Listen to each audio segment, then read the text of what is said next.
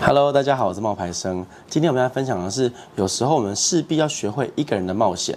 我有个朋友叫 Joyce，他十八岁的时候呢，认识了一个男生。那一年他刚刚升上大一，志趣相投的两个人都喜欢看电影。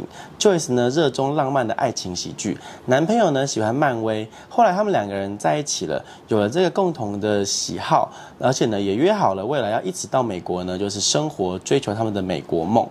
从那个时候开始，Joyce 呢就会把课余的时间留给了打工，每个小时呢会赚一百零八块台币，借了呢偶一为之的星巴克，放弃自己呢原本固定每一个周末都要看的爱情电影的时间，甚至推掉了跟很多朋友的邀约，因为他总是想着呢，与其把钱花在享受，他不如存起来实现两个人未来的梦想。没有想到啊，老套的爱情电影的劈腿情节在他的真实的人生上演。原本以为这个男人不一样。但通通都一样，她伤心难过，更多的呢是无奈沮丧，脑海中呢总是挥之不去男友最后的几句话：“我真的很在乎你，也觉得你很好，但我配不上你。”这四年的感情呢画下了句点，所有的事情都乱套了。曾经的山盟海誓变成了沧海桑田。Joyce 呢，她存够了旅费哦，可是却少了一个可以一起出发的人。美国呢，甚至变成了一个禁忌。朋友之间呢，再也不敢跟他提到出国的事情。沉静了几个月之后呢，Joyce 呢，她继续努力的工作，看起来呢，像是回到了正轨。可是有一天，他打了一通电话给我，他跟我说：“牌生，我要去美国了。”我惊讶的问：“哈，那么突然哦？”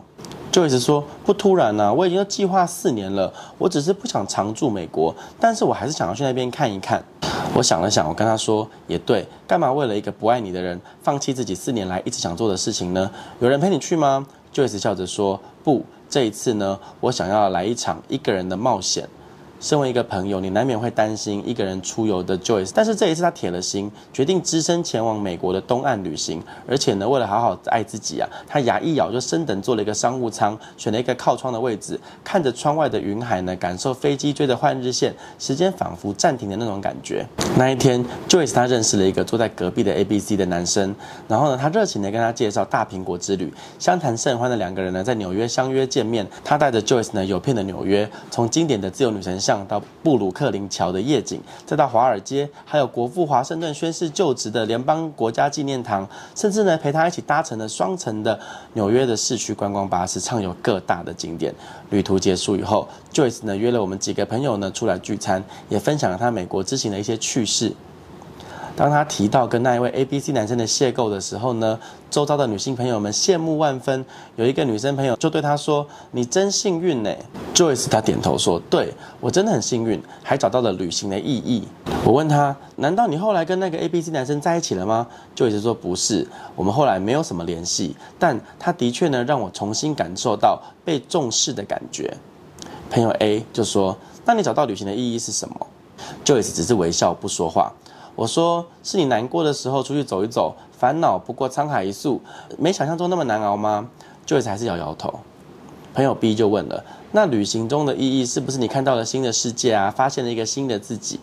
面对我们的七嘴八舌，Joyce 他始终呢不置可否的摇头不语。我不解的问：“你不要再卖关子了好不好？你究竟找到了什么？”Joyce 他认真的告诉我们：“出国当然很棒，让我懂得了爱自己。但这趟旅程呢，让我明白，你不必花大钱出国旅游，你必须学会爱自己。你不要把梦想呢放在别人的身上，你才能够体会自己的人生。的确，去哪里其实不重要，有时候它只是一个仪式。”证明了你自己有重新再出发的能力。